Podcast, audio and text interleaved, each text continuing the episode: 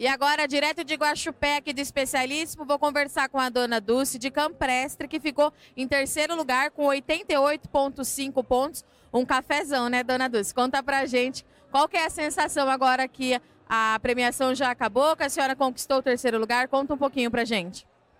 A gente fica muito realizado com este prêmio, porque é como se fosse um presente, né? Muita muito trabalho, muita expectativa, né? Muito bom, muito gostoso. Agradeço a Deus por esse dia que a gente vê esperança, vê possibilidade de progresso. Dona Dulce, fala para mim uma coisa. É a primeira vez que a senhora fica entre os 50 finalistas? Sim, o meu marido, minha mãe, meu irmão, a nossa família tem ficado. Nós trabalhamos juntos. Mas eu mesma é a primeira vez.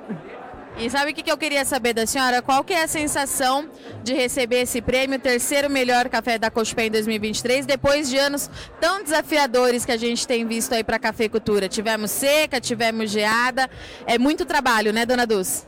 Muito trabalho, muita conta para pagar, né? Preço baixo. Mas o cafeicultor é uma profissão de esperança. A gente sempre espera dias melhores e geralmente alcança. Então a gente é persistente e vence, né? A minha família produz café desde 1878. Então, eu sou a quinta geração. Então, meu pai falava: não plante café, mas a gente planta café e a gente é apaixonado por café. Isso que eu ia perguntar para a senhora. O seu pai falava, então, para não plantar café, vocês persistiram e vai passar para as próximas gerações? Ah, tem uma neta que gosta muito. Os filhos, não sei. Mas acho que vão gostar. E dona Dulce, qual que é o segredo para ter um café de 88 pontos? Nós estamos numa região de altitude boa, 1.230 metros. A face de sol é muito boa e nós trabalhamos com parceiros que são muito caprichosos. Eles dão o melhor deles no trabalho. Meu marido gosta muito, e o Tiago Muniz é nosso instrutor, a gente participa do Educampo. Então, todo mês ele vai lá, nos orienta, nos orientou quanto a, quanto a esta variedade, Catiguai MG3. Então, a gente está muito contente.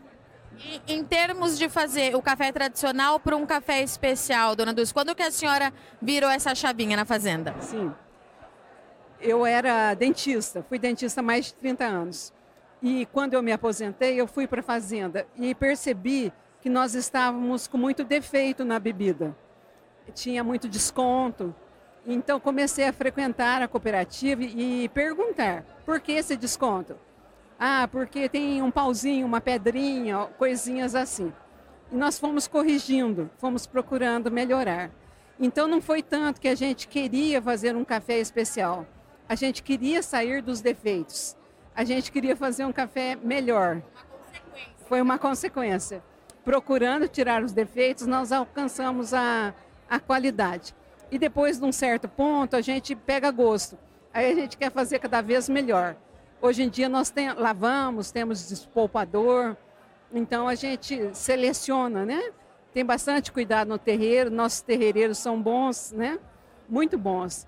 E então temos produzido bons cafés. Em geral, nossos cafés são ótimos. E esse foi o melhor.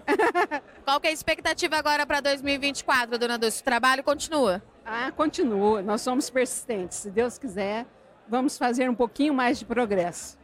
Obrigada, dona Dulce. Parabéns. Agora é hora da senhora aproveitar com a família. Para você que acompanha Notícias Agrícolas, não sai daí que já já a gente está de volta.